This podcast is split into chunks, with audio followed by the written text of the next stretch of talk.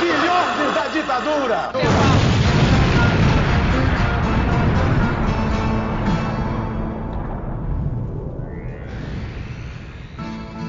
Você está usando a Rádio Metamorfose, aqui é o Camarada Hidalgo, mais uma semana aqui com vocês, e como sempre, estou aqui com a nossa jornalista política, Júlia Guiar. Olá, queridos ouvintes, bora para mais um programa essa semana, e é isso. E também com a nossa cientista política, Laís Vieira. Olá pessoal, bom dia, boa tarde, boa noite, e bora lá. E no programa dessa semana vamos falar um pouco sobre esse escândalo que está rondando o MEC, é, do áudio que vazou do Milton Ribeiro, que afirma ter, que prioriza amigos de pastores em repasses de pedidos de Bolsonaro. Então, assim, acho que é um tema assim que ainda vai desenrolar muito, mas acho que vale a pena a gente comentar, porque tem muita relação com é, questão de evangélicos, bancada evangélica, é, questão de, de educação e o MEC como ele se encontra hoje. Então, para isso, a gente trouxe duas convidadas para conversar com a gente. Primeiro, a gente trouxe a Miriam Fabia. Então, muito obrigado por aceitar vir é, no nosso programa de hoje. Está presente para os nossos ouvintes, por favor, Miriam. Olá, bom dia, boa tarde, boa noite. É, eu sou Miriam Fábio, sou professora aqui na Universidade Federal de Goiás. É um prazer estar com vocês. É um prazer poder dialogar sobre esse tema tão atual. Então, a Miriam, ela é doutora em educação da UFMG, na Universidade de Minas Gerais. Ela é mestre. Se eu falar tudo aqui o currículo dela, vai ser meio difícil, mas assim. Não, ela é mestre em educação precisa, pelo UFG, Universidade de. Goiás. Não, não, as pessoas têm que saber. As pessoas têm que saber. Aqui é informação. É licenciada em História pela UEG, da Universidade Estadual de Goiás. Estágio pós-doutorado na Universidade de Sevilha, na Espanha. Vamos, vamos parar por aí, porque tem mais outros seis linhas de textos aqui pra gente ler sobre a, a Miriam. E também Eu já falei que, que tá bom assim, Vitor. Tá bom. não, tá não, ótimo. mas pô, as pessoas, as pessoas têm que saber a, a qualidade dos nossos convidados. Também trouxe aqui, a gente trouxe aqui para conversar, a Laira Rocha. Muito obrigado por participar do programa de hoje, Laira. Fala um oi para nossos ouvintes, se apresente. Oi, pessoal, tudo bem? Um prazer aqui estar com vocês, ainda mais para discutir um tema tão relevante e tão importante para essa semana, né? Que realmente, como o Vitor disse, está entrando em vários aspectos desse governo, da política atual, né? Eu sou doutoranda em Ciência Política no IPOL, na Universidade de Brasília, sou mestre em Ciência Política e Relações Internacionais pela Universidade Federal da Paraíba e trabalho aí com as agendas de movimento conservador, religião e política, tentando entender um pouco o governo Bolsonaro e o impacto dele na vida das mulheres e em todas as nossas políticas públicas. É um prazer estar com uma professora aqui, dividir esse espaço com a Miriam, vai ser muito bom. O prazer é todo nosso de recebê-las aqui no programa de hoje. Então, bora para a pauta que a gente tem muito que conversar hoje. Bora lá.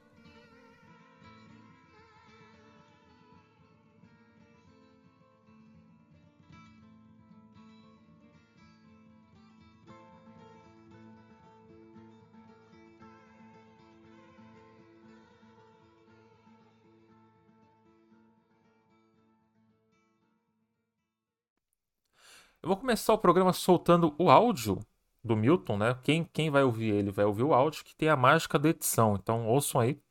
prioridade é atender primeiro ah, os municípios que mais precisam e, e segundo atender ah, a todos os que são amigos do pastor Gilmar. É, não tem nada com o Arilton e tudo com o Gilmar. Está entendendo, Gilmar? Sim, senhor. Ele Que- também escuta, ele escuta. Ele escuta. Ele escuta. Não, o Gilmar. Obrigado. que foi um pedido especial que o presidente da República fez para mim sobre a questão do Gilmar, apoio. Então, o apoio que a gente pede não é segredo, isso pode ser publicado. É apoio sobre a construção das igrejas. Pronto, o áudio passou. Você viu como é, como é mágico? Todo, todo, finge que todo mundo ouviu aqui juntos. Então, é, é uma questão muito, assim, escancarada, né? O que está acontecendo atualmente no, no, ministro Educa... no Ministério da Educação. Acho que derrubaria qualquer outro tipo de governo se isso viesse à tona. Então, eu quero começar perguntando para Miriam e, e para Laira, assim, decidam qual, quem, quem, vai, quem vai responder primeiro. É, como tá essa relação, como, como, como tá essa perspectiva da relação dos evangélicos no governo atual, né? Desde que o governo Bolsonaro entrou. Como isso tem, tem impactado as, as políticas do governo, como isso tem impactado o Ministério da Educação. Daí depois a gente pode entrar mais a fundo na questão desse áudio, né? Acho que a bola é da Laila, Vitor. Vai. Obrigada, Miriam. Bom, desde o começo do governo, eu acho que desde, a, desde que o do momento em que Bolsonaro foi uma figura pública política a nível nacional, a gente tem acompanhado aí as, as, uma mistura de algo que não era muito comum, apesar do governo brasileiro, né?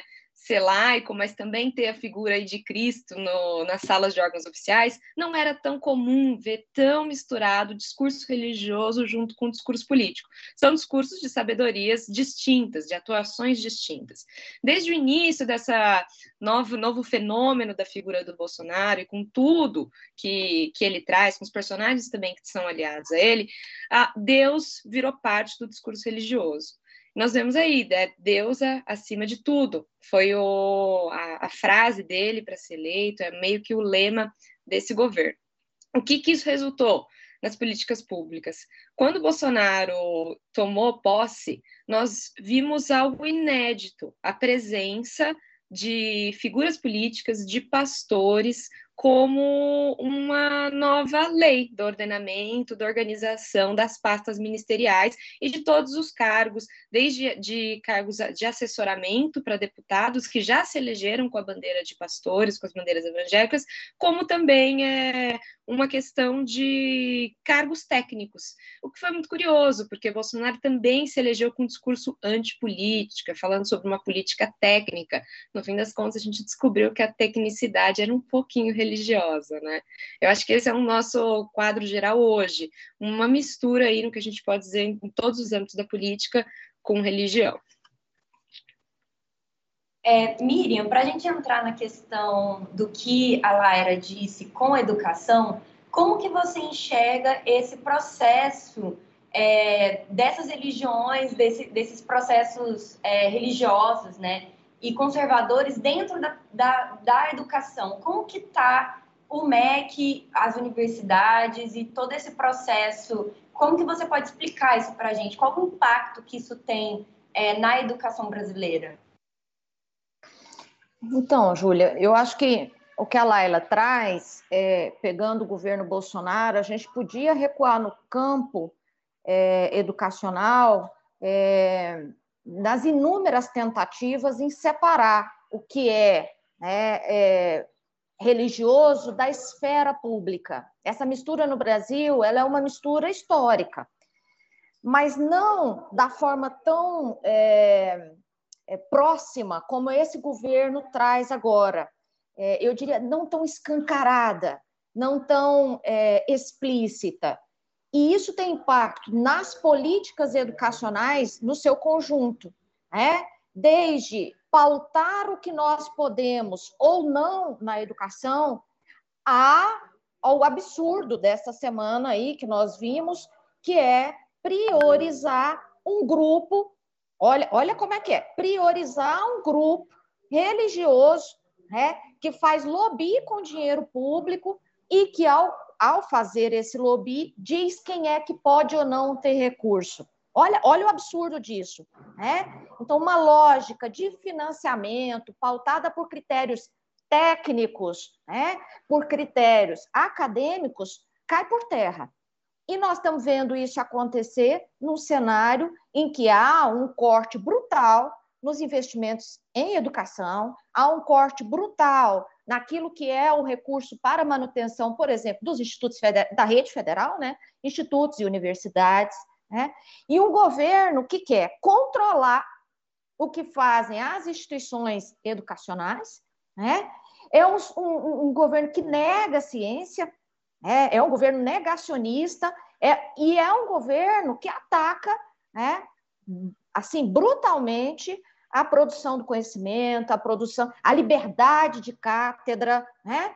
Não é de à toa que esse é um governo em que é, a questão é, do escola com partido, sem partido, ou com mordaça, palavras que a gente quiser usar, ganha relevância. Né? Então, há uma tentativa de controle da política educacional, há uma tentativa de controle dos profissionais da educação, dos diferentes níveis e modalidades, e há uma negativa né, que a gente já sabia no começo do governo, quando esse governo é, extinguiu a SECADI, que era a secretaria que tratava das pautas da diversidade, e colocou uma secretaria de militarização de escola. Então, a gente já entende, né? Toda a pauta, Júlia, que tínhamos é, com muita dificuldade, tá? Nada fácil, construída para discussão de gênero, né? Para discussão do racismo, do machismo, que a gente vinha tentando elaborar, foi extinta.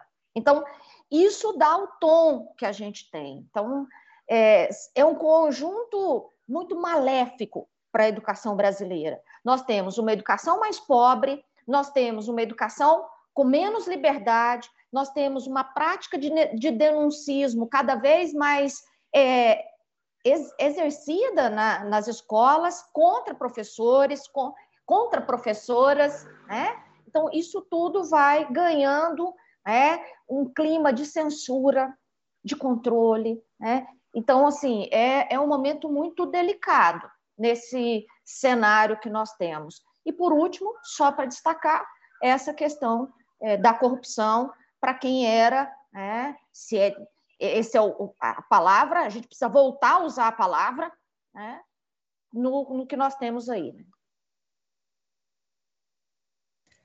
É, eu queria aproveitar, na verdade, o gancho das duas perguntas, né, porque eu acho que são essa a educação em si, né, e e esse projeto, né, do bolsonarismo, como ele vem atuando nesses últimos anos nessa área, né, eles fazem pontos muito importantes com o projeto bolsonarista como um todo, né, e aí talvez a, a Laira possa falar muito bem sobre isso, é, de por que que tem tanto peso é, nesse projeto né, político, ideológico, moral do bolsonarismo, é, algumas áreas, mas no nosso caso aqui mais especificamente a área da, da educação, né? É, e, a gente pode perceber um pouco isso pelo histórico dos ministros da educação, os discursos que eles adotam, as posturas que eles adotam, né? Acho que não só por uma questão de negação da ciência, é, e, e, essa ligação né, mais direta com a religião, mas a própria perspectiva que eles têm né, de projeto de educação ligado a esse projeto é, político, moral, ideológico. E, e, aí, se vocês puderem falar um pouco sobre por que, que tem tanto peso a, a área da educação dentro desse projeto. O que, que eles vislumbram para esse projeto? O que, que eles intentam com esse projeto? Laís, muito boa a sua pergunta. Para falar sobre o projeto da educação que esse governo tem, a gente precisa dar uns passos atrás. A gente precisa pensar a conjuntura atual desde o início da jornada que Bolsonaro fez aí nessa campanha política a nível federal para alçar aí o cargo de presidente. Um dos eventos que trouxe maior projeção nacional para o Bolsonaro foi a, o chamado evento desastroso, acho que é uma vergonha para a história do nosso país, do kit gay, quando em rede nacional ele conseguiu um espaço para falar uma, eu acho que é a maior fake news da, das nossas últimas campanhas políticas, porque até hoje você encontra pessoas que acreditam que o que o, que o kit gay foi verdade, foi verdade, que foi um projeto do PT e junto disso, né, me desculpa o termo, a famosa mamadeira de piroca, que a gente nunca sabe se trata com humor ou se trata com a seriedade que exige a, a questão. Por que, que eu estou falando disso? Porque nesse discurso uniu-se coisas muito fundamentais para a cultura e para a decisão do eleitor brasileiro. Mexeu com uma questão moral, com uma questão de valores, mas também mexeu com o fato da segurança da família, porque amarrou a narrativa do que ensinam para os nossos filhos quando nós não estamos lá na escola. Isso mexe com toda a questão da própria. É educação dentro de uma família patriarcal. A concepção de família do movimento conservador, a concepção de família é, dos movimentos religiosos, tratam as crianças como uma propriedade, como um, o conhecimento das crianças também como uma extensão da própria existência. Então, é, é esses grupos que, que são é, muito zelosos com a questão da educação, que não aceitam que pautas progressistas é, sejam inclusas nesse meio, também são grupos que, por exemplo, defendem é, bater em crianças, ou defendem o homeschooling, defendem também é, um ensino militarizado, como a professora bem, bem alentou, que tem sido uma, uma pauta dessa gestão. Nesse sentido, nós vemos a união das duas, das duas agendas, tanto uma perspectiva de mundo conservadora, como aí a compreensão de que, peraí, é, onde é que a gente vai imprimir essa nossa perspectiva de mundo? O terreno em disputa passa a ser o MEC, passa a ser todas as políticas educacionais e tudo que, que delas prossegue. Isso, né, foi um episódio desastroso, como eu já comentei, não se podia imaginar é, com a, a, força que veio, que de fato isso resultaria, por exemplo, em pastores assumindo a pasta do MEC. A gente tinha uma, uma, um nível de democracia consolidado, apesar né, dessa democracia ter sido desestabilizada desde o processo fraudulento de impeachment em 2016, mas a gente tinha uma consolidação democrática que era impensável. Um pastor no MEC, imagina, a gente está acostumado a ter ex-reitores nessa pasta, a gente está acostumado a ter pessoas é, com alto gabarito acadêmico, que tem uma boa articulação no geral, porque é uma pasta muito importante, uma das pastas mais fundamentais para o crescimento do país. É, eu acho que esse é o ponto de encruzilhada.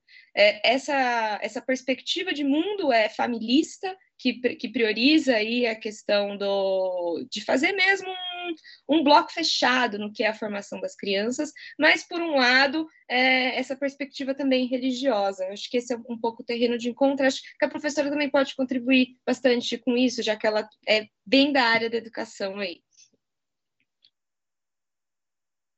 Eu acho que, assim, é, quando é, a gente analisou é, em 2018 os projetos de educação dos presidenciáveis à época, né? E a gente é, fez uma análise sobre a proposta é, do governo Bolsonaro. O que a gente dizia é assim: não tinha projeto, tinha um amontoado de senso comum, né? É, uma, um ataque a Paulo Freire, já lá em 2018, né? e é, um ataque ao esquerdismo, assim, nada, não tem projeto, né? De dizer assim, olha, é, por onde caminharemos com a educação, né? Eu acho que isso já dava para a gente sinais é, do cenário de terra arrasada que a gente ia acompanhar é, ao longo desse período. Né? A extinção da SECADI, para mim, ela é emblemática. Né? É assim, não tem projeto é, do ponto de vista propositivo da, da política, mas quer pôr por terra o que nós víamos com muita. Víamos porque vocês estão falando aqui com uma jovem senhora, né?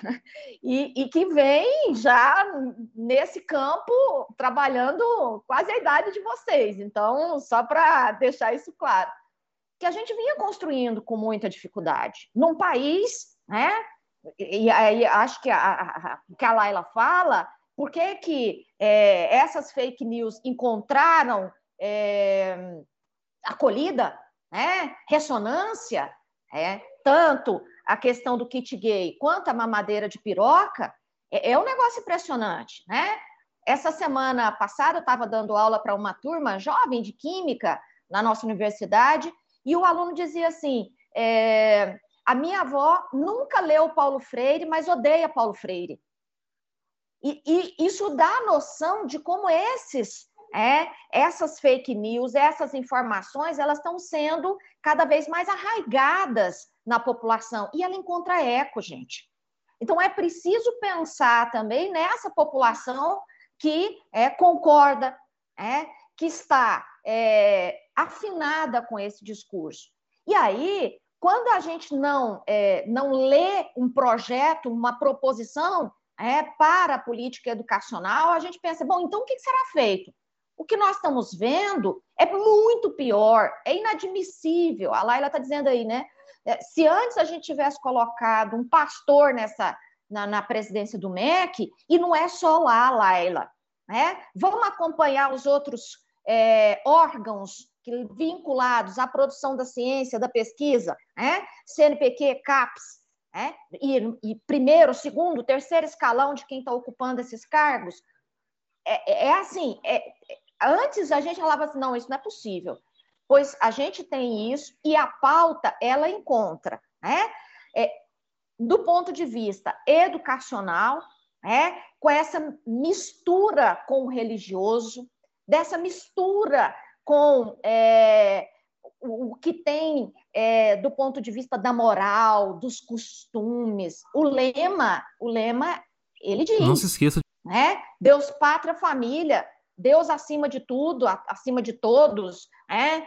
Olha como a gente está é, com um tema que vai dizendo da política educacional. E aí, gente, a pandemia ela escancara a ausência de uma coordenação nacional da política educacional. Não tem, gente, não teve né?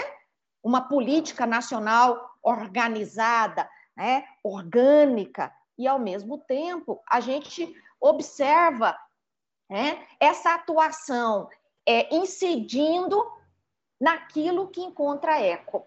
Né? E aí é, a gente percebe currículo, né? aprovação da Base Nacional Comum Curricular, o controle né? É, do recurso público. Então, tem um conjunto de ações que esse governo tem feito que a pauta está aqui extremamente vinculada né? à reforma do ensino médio. Nós estamos com um monte de coisa acontecendo e, ao mesmo tempo, atrelada a esses elementos. Né? Eu queria perguntar para vocês justamente sobre essa questão orçamentária, né? Porque já está sendo dito que existe um gabinete paralelo no MEC também, né? Depois desse escândalo todo. É, e uma coisa fica muito notória, que é justamente essa tentativa de manipulação dos órgãos públicos para a imposição de uma pauta, né? Para a imposição de, um, de uma forma de se fazer governo, como a Laira bem, bem explicou, né? É, uma coisa que eu acho que é interessante é justamente a gente perceber alguns pontos. O primeiro é que desde o começo do governo Bolsonaro, antes da pandemia, foi a quantidade de reitores e de é, chefes né, de várias universidades, institutos federais, escolas, que foram trocados arbitrariamente, né? Não só com pessoas bolsonaristas, mas com pastores também. Tem universidade, tem Instituto Federal que tem essas pessoas hoje em dia como, como reitores, como, como chefes né, desse, desses lugares. E isso implica outra coisa que a Miriam falou, né, que essa é, denúncia cada vez maior dos professores e essa, esse impedimento, essa censura de certos temas a serem estudados em determinados é, cursos, né? E isso é muito preocupante, porque, enfim, é como se a gente estivesse vivendo de fato é, uma manipulação ideológica por todos os níveis do governo, não só dentro das partes problemáticas, tipo é, os órgãos de saúde contra que eram contra a vacina, que é uma coisa completamente surreal, como todos os outros órgãos estão passando por esse processo de desmonte ideológico muito forte. E aí eu queria perguntar para vocês, mais especificamente, como que esse processo dos pastores é, serem essa ponte com o governo federal, com o MEC, para disponibilizar recurso para universidades, para institutos, para escolas, e como que isso impacta de fato a educação nesses lugares, porque o que parece é, se eu não for da igreja de Deus, se eu não for da Assembleia de Deus, se eu não tiver uma boa relação com esse pastor, as crianças, os jovens, adultos, adolescentes não vão ter acesso a o mínimo, o que está na lei, a constituição né, de recurso para essas instituições acadêmicas.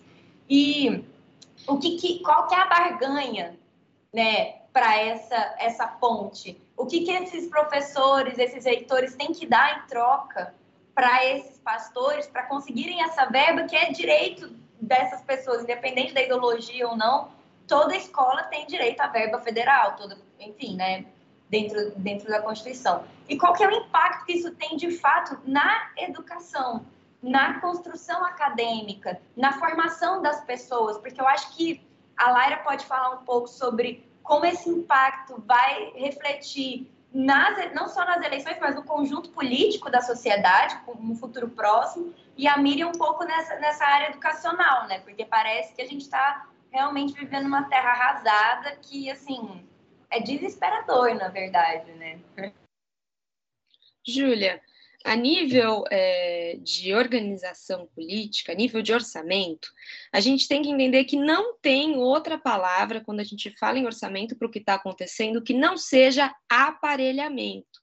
Quando a gente fala de gabinete paralelo do Ministério da Educação, é, essa palavra não, não surge do nada. Essa palavra surge porque a gente já vê também o gabinete paralelo na pasta de Mulheres de Direito, Família e Direitos Humanos. A gente vê um gabinete paralelo no Ministério da, da, da Comunicação. Se você vai acompanhar hoje, como eu, eu, monitoro as ações do movimento conservador, eu acompanho sempre as publicações da SECOM. As publicações da SECOM são campanha política para 2022 desde o início da posse do governo Bolsonaro. Aparelhamento é o que define todo o projeto de gestão desse projeto né, político que se dizia imaculado, que se dizia santo, que se dizia é, propenso a extirpar a corrupção da política. O que a gente vê é a corrupção como método sistêmico de governo. Corrupção em que sentido? Desvio do, da função pública, tanto orçamentária quanto do, dos objetivos do, da, das políticas públicas, para grupos específicos. Eu acho que tem uma falha que no, nós, enquanto analistas, nós, enquanto é, pessoas também progressistas, nós, enquanto cidadãos, durante, especialmente também os cientistas políticos, durante muito tempo a gente se recusou a admitir e perceber que as igrejas estavam funcionando como comitês de partidos. Por que que quando o ministro vai é, fazer uma política pública, quando ele vai entregar o dinheiro da pasta, ele diz que a prioridade é construir igrejas, porque cada igreja construída é uma zona de influência. Cada igreja construída é a mesma coisa que abrir uma sede de comitê de partido. É uma forma de, de propagar valores. E por que, que isso se dá? Eu acho que é ainda mais sério do que um, um comitê de partido. Porque num comitê de partido a gente ainda tem é, uma perspectiva de debate de ideias, de uma questão democrática. A estrutura de funcionamento da maioria dessas igrejas neopentecostais, ela é profundamente fascista. Em que sentido? Extremamente hierarquizada, é, as, ideias não são debatidas pra, na base do, do, voto, na base ali da, da, do que a gente chama dos fundamentos da democracia, e a estrutura é patriarcal, muito patriarcal. Que é isso, toda essa compreensão de mundo é que é o que está sendo carregada para a questão da, da compreensão de educação também. Eu acho que é, a gente não pode perder isso de vista. Se a gente não começar a entender que, ah, não, mas isso é só é, talvez uma banalização da política, porque tá, tá falando de discurso religioso, não deveria estar tá ali. Não é só isso é um movimento estratégico. Isso resulta em formação de opinião, isso resulta em é, formação de ideologias, e isso é o que faz as pessoas é, votarem, isso que vai dar a base para as políticas públicas. Acho que a nível sistêmico é, é sobre isso que eu, que eu gostaria de contribuir. E quando a gente for para a questão da educação, o buraco é muito mais embaixo. Então, eu queria aproveitar que a Laira já tocou um pouco mais nesse aspecto, assim, que gira, né, digamos assim, mais em torno da, da esfera política. É... E aí, contextualizando, assim, um, um pouco a minha pergunta, né, eu acho que a última, a última notícia que saiu sobre o caso foi que a, a PF abriu, né, o inquérito para investigar essas supostas, essas supostas irregularidades, mas eu acho que, assim, em si, o, o próprio fato já, já representa muito bem, né, o que, o que a Lara colocou porque você vai ter a atuação nesse gabinete paralelo, né, que também existe em, em, outros ministérios, desses, desses dois religiosos, né, que, que é o, o Gilmar Santos e o Auriton Moura, é, que inclusive tem muita influência no Maranhão e ligações com alguns políticos que têm relação com o Centrão. É, então, acho que, acho que é daí que vem um pouco é, a minha pergunta, mas é, esse escândalo justamente colocou isso que a Lara falou, de, de um projeto que tem como ferramenta fundamental esse aparelhamento das instituições é, e o uso desse, desse, aparelha, desse aparelhamento, né? E a questão também aqui, não só do aparelhamento, mas inclusive de denúncias sérias assim, de corrupção explícita, né? Porque a gente teve aquele prefeito lá de, de Luiz Domingues, no, no Maranhão, que denunciou é, acho que saiu, se eu não me engano, foi no estado de São Paulo, lá no Estadão, que denunciou que o Arilton Moura pediu 15 mil antecipados e um quilo de ouro, né, em barra de ouro, para liberar essa verba. Então, assim, um tráfico de influência pesado. E aí. E vale mais do que dinheiro, hein? Sim, e aí o atual ministro da Educação, né, deu entrevista e tudo mais, falando que, ah, que não era isso, que o Bolsonaro nunca pediu para priorizar, né, pessoal que ele conhece e tal, para liberar verba, não sei o quê, se defendendo. E o Bolsonaro também foi a público falar, né, que, se eu não me engano, ele usou a expressão que ele coloca que ele colocaria a cara dele no fogo pelo, pelo ministro, né? Mas a gente sabe que o governo Bolsonaro tem essa, essa relação e uma relação muito de, digamos assim, tomar lá da cara de velha política mesmo, que é a expressão, né, que a gente mais vê sendo usada na grande mídia. E o Centrão tem a maior parte desse orçamento do MEC também, tem relação com, com um orçamento secreto, é, mas a relação é bastante turbulenta ainda, apesar do apoio, e a gente está em ano eleitoral. Então, eu queria saber como vocês veem em termos assim de possíveis efeitos em termos políticos, né? Nesse contexto que a gente está, desse escândalo, porque a queda do ministro aparentemente não vai acontecer, né? A gente sabe que não é por suposto, supostas denúncias de corrupção, até mesmo quando se tem provas, como foi no ministro do, do Turismo, né? É, que ele foi denunciado, tinha provas e tudo mais de laranja, de uso de candidaturas laranjas, mas ele não caiu. A gente sabe que é, geralmente esse movimento de queda de ministro é só quando realmente aperta em termos políticos, né? De estratégia política para o Bolsonaro, para essa galera cair. Então a queda dele não é assim uma, uma perspectiva que está muito muito em voga, mas eu queria saber, é, talvez a, a Lara consiga responder, é, de possíveis implicações políticas dentro desse contexto que a gente está, principalmente por ser ano eleitoral. Laila vai responder? Como é que é? Professora, eu acho que sobrou um pouquinho né, da pergunta anterior sobre mais o aspecto da educação. Acho que se tá. você puder falar. É quem, é quem for mais rápido. Quem, quem, quem, quem abriu o microfone primeiro, opa, pegou o lugar. É assim, é assim que funciona. Tá bom. É, eu queria, é, em relação à pergunta feita pela Júlia é, sobre o orçamento, é, a gente sabe, Júlia, que é, os prefeitos é, e governadores eles têm muitas dificuldades do ponto de vista de um conjunto de ações para melhoria das escolas, né, dos sistemas como um todo.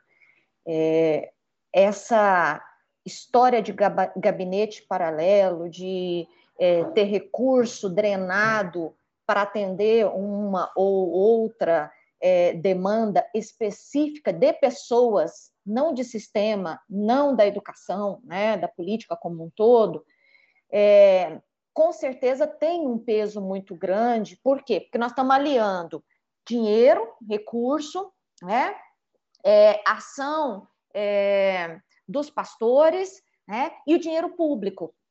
Então, essas questões todas, elas têm um impacto muito grande. É um toma lá da cá descarado, né? É, acho que ainda tem um elemento que a gente precisa avaliar, né?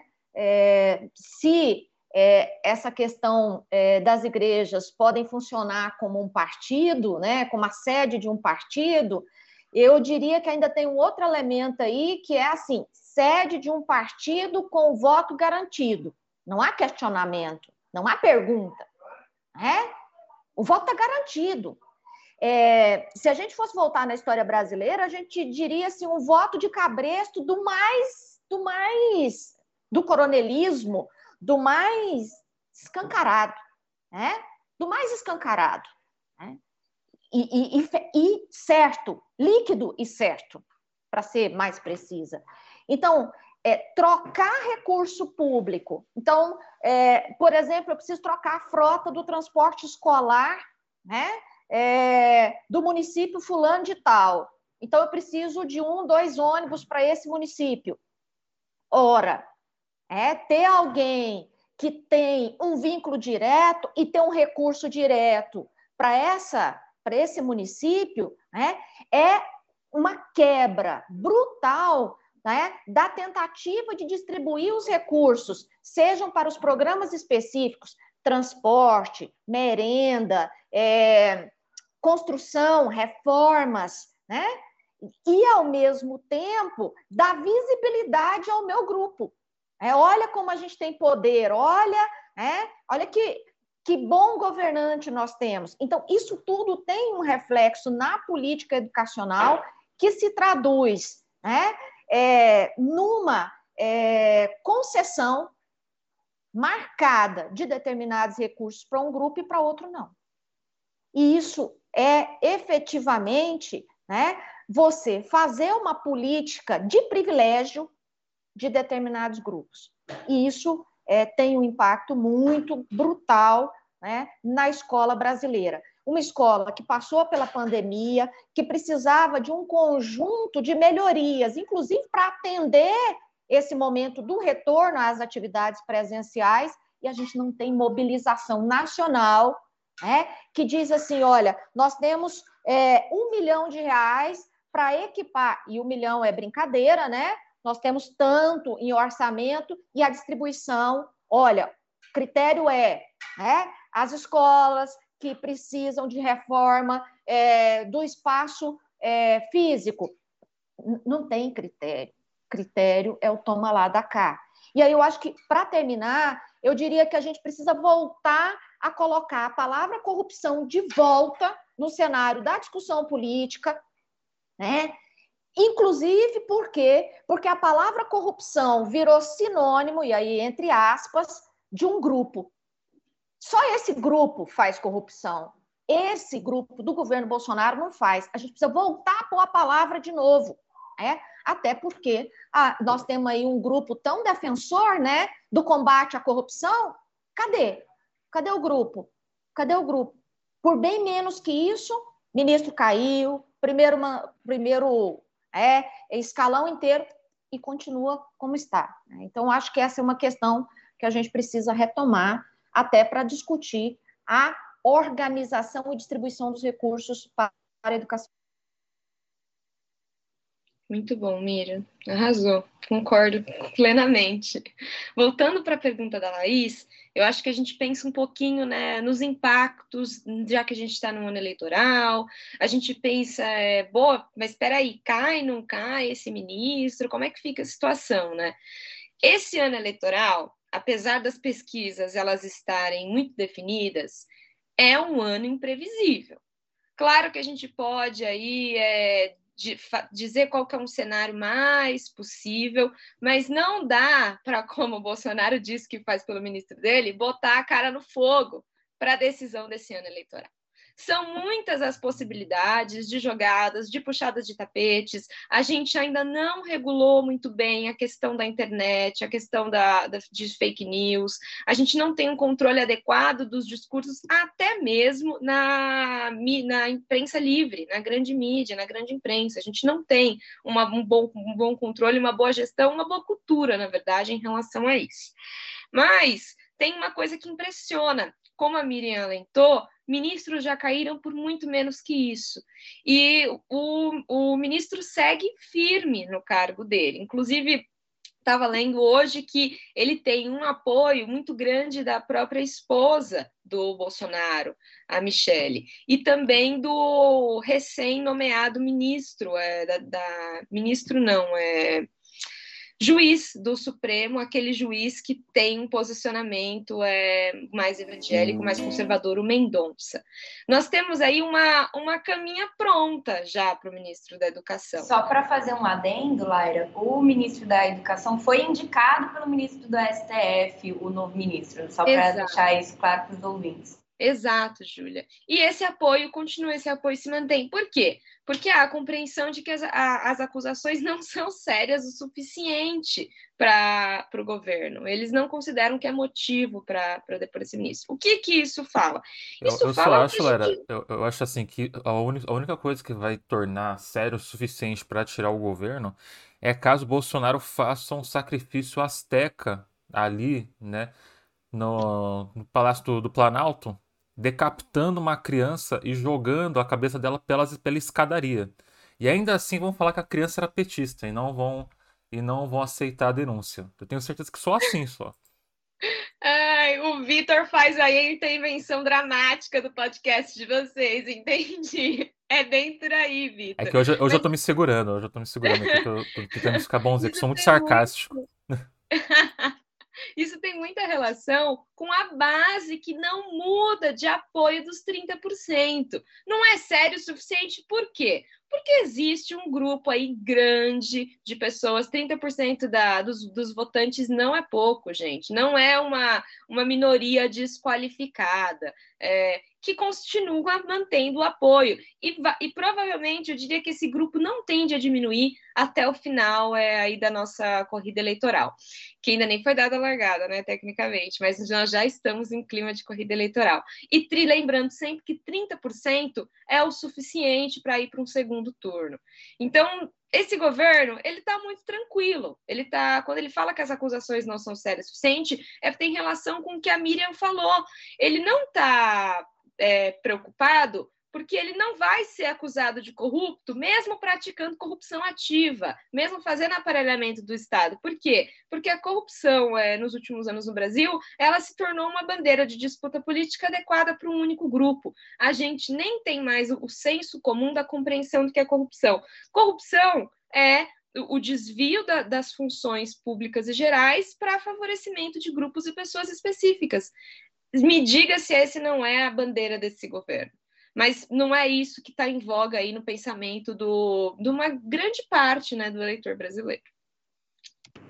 É, Para finalizar, eu queria fazer uma pergunta bem específica. É, apesar da gente não poder fazer futurologia, né, mas eu queria fazer um processo de análise assim do quão ruim pode ficar a situação dentro da educação, caso é, as coisas tendam a piorar ainda mais, né? Que é possível, bem possível. É, eu queria perguntar para a Miriam especificamente, é, e a, acho que talvez a, a Laira possa é, pincelar um pouco sobre isso.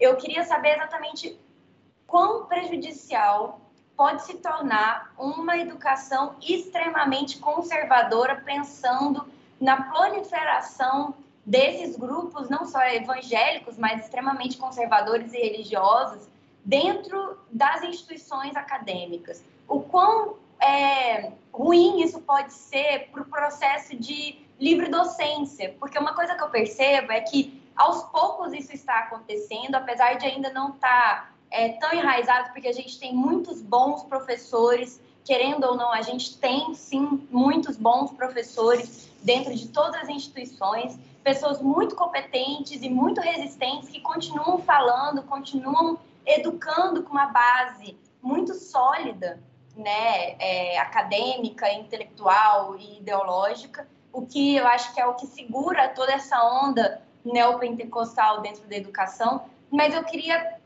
pensar num, num processo bem ruim, assim, o, o pior que pode acontecer, o que, que essa educação sofreria caso essa onda neopentecostal conservadora tomasse de vez esses processos educacionais. Como que seria o Brasil nesse processo? O que, que poderia acontecer, sabe? Porque eu acho que é interessante a gente pontuar isso para o ouvinte entender a seriedade do problema, porque acontece tanta coisa ruim dentro do, do dia a dia brasileiro, então Inclusive, é tragédia. Julia, né? Inclusive, eu quero fazer uma retratação aqui com os astecas, tá? É... é.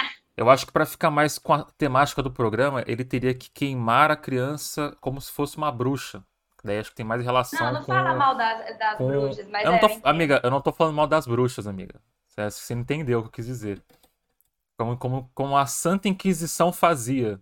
Então, acho é, que ele teria que fazer, acho que ele teria é que fazer algo. Próximo, né? Queimar eu acho que ele teria que fazer algo assim, tá? Então peço desculpas aí aos camaradas astecas e né, as, as, as, as populações indígenas e por aí vai. Eu peço perdão, foi um pouco racista da minha parte. Então vamos, vamos continuar.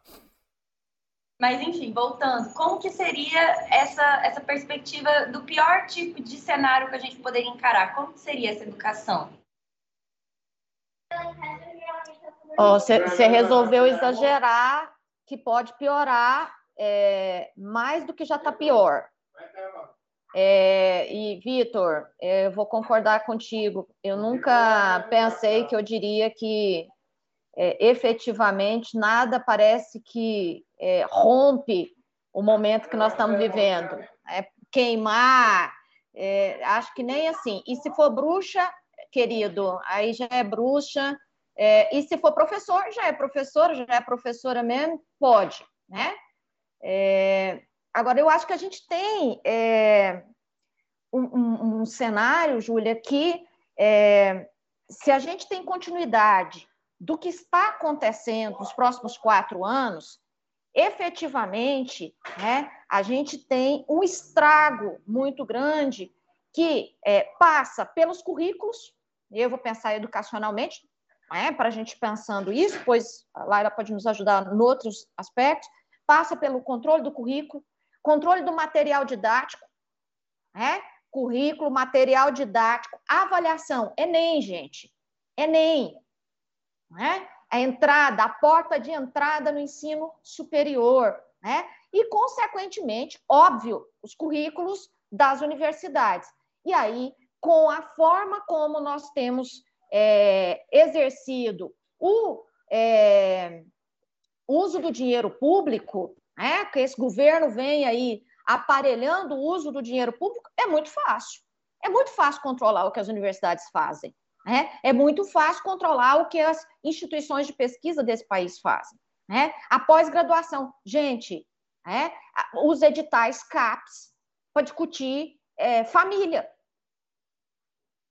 É? Assim, aparentemente, aparentemente, é, é, dá o viés acadêmico, mas quando você olha o edital, você vai percebendo o controle sobre o uso do recurso público. É? Então, eu acho que esses elementos todos tendem a demonstrar né, é, uma educação é, cada vez mais é, conservadora no sentido é, do que ela pode ou não pode ensinar, uma educação cada vez mais empobrecida, com um foco na educação básica em português e matemática, né? e o controle da produção do conhecimento nas instituições superiores. É isso, gente. É uma formação assim, ó, né? quadradinha e é, um dos, uma das possibilidades de exercício de crítica, de leitura de mundo, né? de leitura de si no mundo, cai por terra. Né? Então, acho que esse é um, um, um dado para a gente pensar o estrago que nós já temos em curso e que, se ele continua, com certeza ele ganha uma materialidade maior né, no espectro, no espectro da educação básica, mas também da educação superior. Né? Isso, isso para mim é muito grave. Isso, para mim, é efetivamente é, o que a ditadura não conseguiu fazer 64, com as reformas de 68 e de 71, sendo feita agora em plena, abre aspas, muitas aspas, em plena democracia. Né? Então, isso, isso isso é muito grave do ponto de vista de projeto de Brasil, de projeto de nação, de presente e de futuro.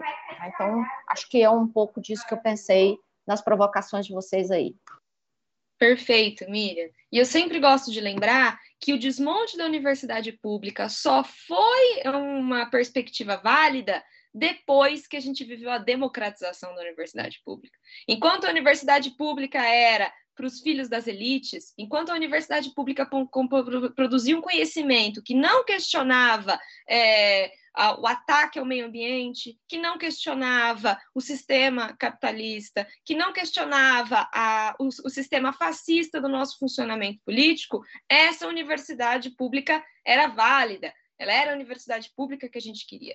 Depois que nós vimos a entrada de outras subjetividades dentro da universidade, a entrada de pessoas pretas, a entrada de pessoas LGBT, a entrada de pessoas pobres, e com isso, a mudança sim do pensamento, a mudança das agendas, a mudança dos currículos, porque outras identidades passaram a constituir o que era a universidade pública, aí a gente vê, não, na universidade pública se planta maconha, não, na universidade pública é, se, se faz é, performance gay. Na universidade pública estão discutindo gênero e acabando com as nossas crianças. E a gente pode dizer o mesmo sobre as escolas públicas também, que tem muito a ver com isso que a Miriam já falou muito bem agora, projeto de nação. Não é, é essa universidade pública que vai corroborar o projeto de nação desses grupos e dessas agendas específicas, porque o nosso projeto de nação está lá em 64, o atual agora. O projeto de, de nação em voga é o projeto de 68, de 72, e é com isso que a gente está lidando. Não, perfeito. Eu queria agradecer as convidadas de hoje. Muito obrigado por terem participado do programa. A gente conseguiu, acho que, debater bem esse assunto, entrando aí não só na questão atual, né, mas trazendo um pouco sobre o, o contexto geral das coisas. Então, queria agradecer a Laira, queria agradecer a Miriam.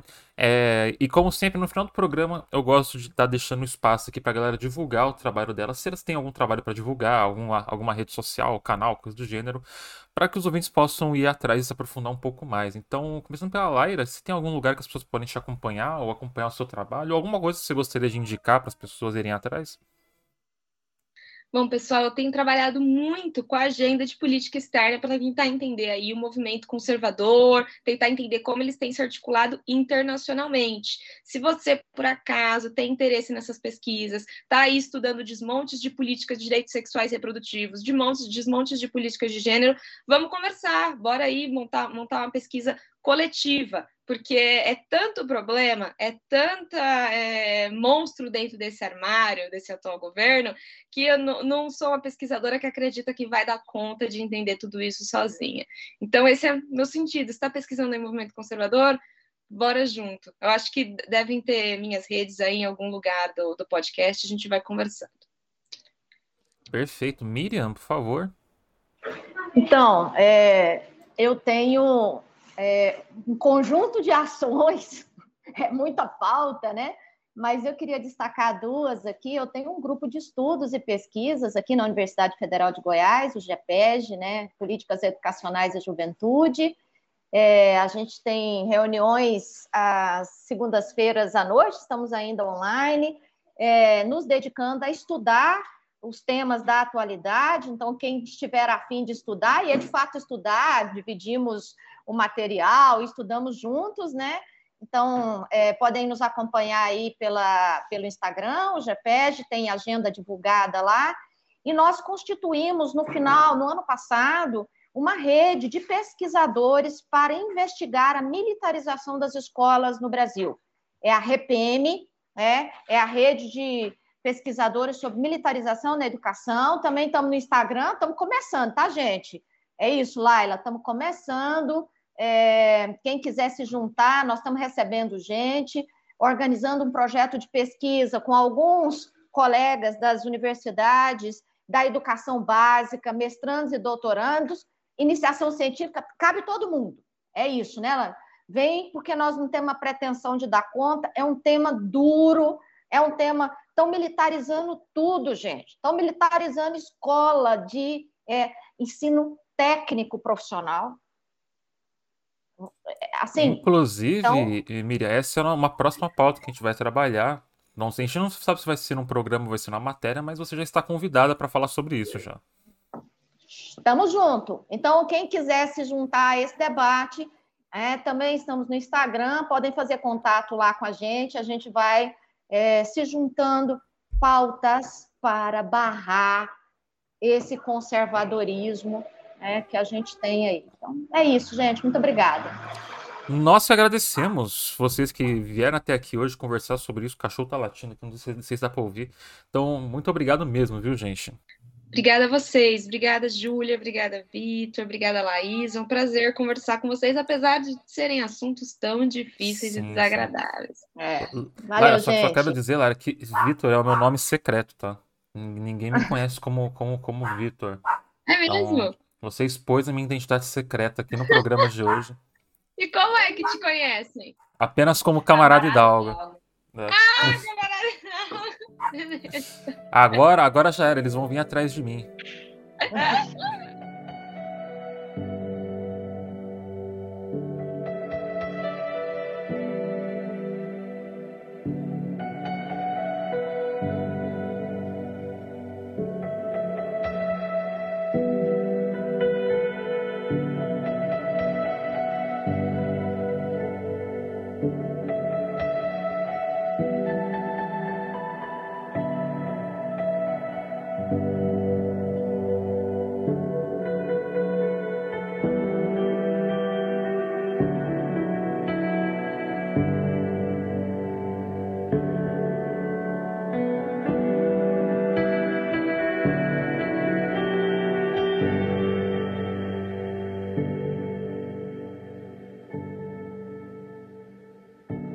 Vamos então a dinâmica diferente aqui agora no programa, que o Butiquim morreu. Isso, a gente matou o Butiquim, porque. É, não sei, a gente, a gente quer, quer mudar. A gente é mudança, tempo de mudança, tempo de mudar, como diria aquele cara lá, não lembro quem. Então a gente vai direto ao assunto hoje. Então eu quero falar para vocês que olhem o nosso canal no YouTube, que estamos começando a subir alguns programas da nossa Rádio Metamorfose, lá com uma identidade visual um pouquinho diferente, um pouquinho mais um pouco mais é, adequada para o canal no YouTube. Então a gente já subiu três programas, a gente subiu programa sobre a extrema-direita na Ucrânia e na Rússia, a gente subiu o programa especial A de anarquismo, a gente subiu o programa especial Quem tem medo do marxismo e outros programas a vir. A gente vai subir, provavelmente o próximo que a gente vai subir vai ser a entrevista que a gente fez com o filho do Vladimir Herzog. Então, assim, fiquem de olho no nosso canal no YouTube, tá? Assinem o canal lá, sigam, ativem o sininho, é, vejam os programas até o fim. Deixem lá rolando. Se você não quer ver, deixa rolando no fundo, porque é importante para o nosso algoritmo nesse momento que a gente está crescendo lá. E que a gente está indo bem até, viu, Júlia e Laís? Porque a gente tem que fazer a comparação com o número de inscritos que a gente tem. Então a gente está conseguindo é. alcançar Inclusive... um pouco mais de 25% dos nossos inscritos no canal. Inclusive, eu queria agradecer todo mundo que está seguindo o nosso canal do YouTube, porque todo dia a gente recebe um inscrito novo e é muito gratificante. Muito obrigada por apoiarem né, e continuarem dando corpo para essa vertente nova que a gente está trazendo. Vai vir muita coisa nova no YouTube. A gente está produzindo muito vídeo. O que, que a gente pode esperar no canal do YouTube? Então, vai sair, vai começar quadro de entrevistas culturais que a gente vai começar a trazer pensando primeiro em Goiânia, porque é onde a gente tem a nossa base é, do Lucas que filma e a gente tem a, a, câmera e como editar com mais facilidade. Então, primeiro a gente vai fazer esse escopo de Goiânia e depois a gente vai começando a vir para outras cidades para poder tentar fazer um grande compilado de artistas no Brasil independentes para a gente ter aí esse conteúdo para vocês conhecerem gente nova, né? A gente vai abrir, também. a gente vai abrir o canal ali, né? Tá os programas Brasil Mulambo, que a gente vai ali acompanhar os artistas desse Brasil. Não, mentira, o programa vai ter outro nome. Mas é, assim, vai se, nome, mas vai, se, vai rolar. Se vocês quiserem que todo o núcleo do jornal fique junto, considerem apoiar nossa campanha de financiamento coletivo. Porque daí vocês vão pagar o nosso salário. A gente vai poder todo Exato. mundo ficar juntinho e fazer os programas com uma maior frequência. Olha só que e coisa boa. E aí a gente vai ter conteúdo todo dia, porque a gente vai se dedicar só a isso. Então, apoie lá a nossa campanha. Inclusive, é, outra coisa que eu queria falar também é que saiu um episódio em que eu e o, Vi, o camarada Hidalgo... Olha aí.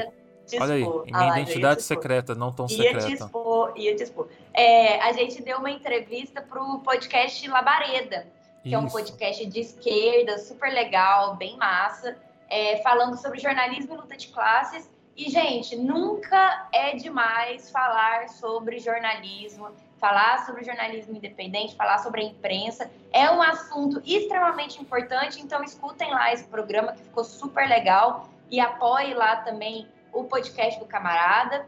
É, teve também uma coisa muito importante que aconteceu em Goiânia, que foi um ato que pedia justiça por assata. Porque em Aparecida de Goiânia, para ser mais específica, tem uma maternidade que é um açougue, para ser sincero. E uma criança, um bebê nasceu morto e. Ah, enfim, toda uma situação horrorosa, muito triste. Vários bebês foram assassinados lá naquele lugar, várias mães foram violentadas. Então, é um protesto que aconteceu. Tem foto minha e matéria falando sobre violência obstétrica e denunciando aí esse caso, então deem uma olhada também, porque é importante. É, e bom, como você já falou do canal do YouTube, que a gente fez vídeo sobre o aumento da gasolina, a gente fez vídeo sobre a, a medalha de mérito lá do Bolsonaro relacionada à questão é, indigenista. Teve também aquela sua matéria Disco Elysium, né? No Deixa que eu falo sobre ela. Então inclusive, então saiu no Stage de Arte essa matéria que eu escrevi sobre Disco Elysium, Final Cut, que é nada mais é do que um RPG. É, ou seja, quem não sabe o que é RPG, é um joguinho de computador em que você interpreta um personagem. Né? Que é um RPG meio que clássico em que você interpreta, você toma ali o, o comando de um detetive que foi completamente destruído pelo álcool e pelas drogas por alguma coisa que ele quis esquecer do passado. Então ele acorda sem memória num quarto de hotel, bem clichê, né? Ele acorda sem memória num quarto de hotel E você vai tentar descobrir esse passado dele enquanto tenta desvendar um assassinato que aconteceu atrás do do hotel onde você se encontra, o homem enforcado na árvore. E esse jogo, nesse jogo ele permite que você é, explore diversas vertentes políticas, seja você um liberal, um fascista, um racista, um comunista, você vai ter essa, essa liberdade com as críticas de cada vertente né, que existem. Né? Então, se você for, for um fascista, o jogo vai te apontar o tempo inteiro que você é um fascista, um filho da puta. Se você for um liberal, ele vai, ele vai te chamar de liberal arrombado o tempo inteiro no jogo. Se for um comunista também, ele vai falar que, ah, então você é o comunista, então. Você é o último comunista. Quer dizer, então, que você é o, é o Karl Marx agora, o cara que vai trazer o comunismo de volta pra Terra. Então, tipo, ele, ele faz essa brincadeira, ele critica tudo, não dá solução para nada, mas acho que essa é a graça do jogo. Ele não tem medo de ser político. E Cara, assim, acho que é um dos melhores jogos que eu joguei na minha vida. Eu tenho até tatuagem do jogo no braço, porque eu amei ele nesse nível.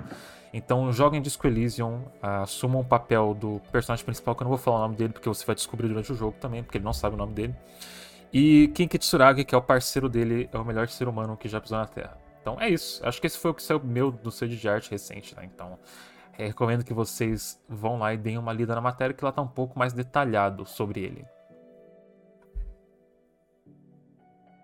Laís, você tem algo para dizer hoje? É, eu tava tentando abrir o microfone aqui. Tava Olha aí, tá. E a gente tava falando dos idosos mais cedo, né? Com problema com tecnologia. Olha aí. Eu sou idosa, gente. Então, meus jovens padawans, assim, primeiramente eu queria dizer, né, que não é só o Hidalgo que é dramático nesse coletivo, todo mundo aqui é dramático nesse coletivo, né? Eu orgulho de ser dramático aqui. E segundo, né, tem um tempinho que não sai um texto meu, Estou muito nas correrias aí, principalmente com, sei lá, rolê de doutorado, essas paradas. Mas tô sempre lá com a Ju nos vídeos do canal. Então, se você quiser ver essa nossa beleza reunida, confere lá os vídeos. E. Ah, eu acho que é isso, sim.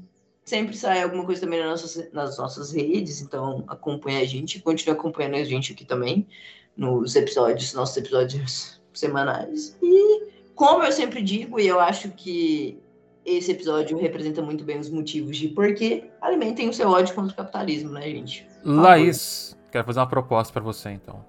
Que assim como, assim como, você, como e eu, somos os últimos bastiões da cultura nesse jornal, somos os que sobraram, aqueles que não foram. Eu queria te fazer a proposta de a gente fazer um programa, quando der, sobre coisas que a gente está acompanhando. Pra gente falar sobre o que, que você acha. Uma coisa, é, mas você fala, tipo, o quê? do que, que a gente tá assistindo, consumindo. É, amiga, o que, o que, que você considera como cultura? Pra ter, outro, pra ter outro programa que você vai me chamar de otaku, é esse mesmo? É exatamente pra isso que eu quero fazer Ai, isso. Ai, meu Deus, a idosa otaku do jornal, gente. É pra você se conectar, não, gente, é pra você eu... se conectar com os jovens, Laís. Eu tô te dando essa oportunidade é verdade, né? Porque agora eu dando aula para adolescente, assim, tá complicado. Os meninos, eles ficam entre TikTok e assistir novela reprisada da Globo. Muita contradição não, porra, pra mim. Oi, gente, eu queria, Globo... eu queria dizer que eu sou noveleira também, viu? Eu tô acompanhando Além da Ilusão. É. Amiga, eles têm 16 anos. Eles assistem reprise de O Clone na Globo. Eles ah, não, mas assim, o Clone é uma novela. O Clone é muito bom. Gente. Eles passam o dia no TikTok vendo novela reprisada da Globo. Mas não, assim. TikTok eu não consigo, não consigo É, eu acho que. Eu não tô. Eu não tô conseguindo consumir muita coisa, né? Por causa dessas dinâmicas do trabalho e tudo mais, mas eu super topo, assim, vez ou outra. A gente pode falar de coisas que você já viu, amiga. Que você, tá, você tem vontade de, de, falar. Também.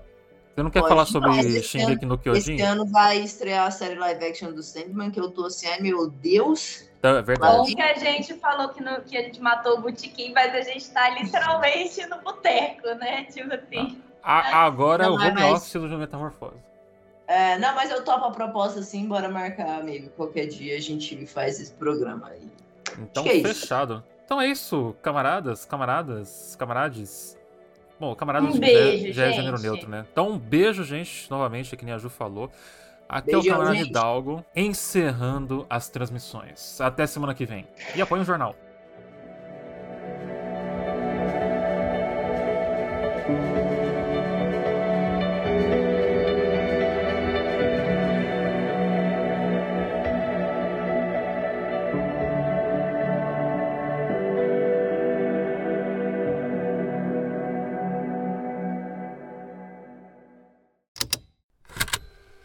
Estalo Podcasts.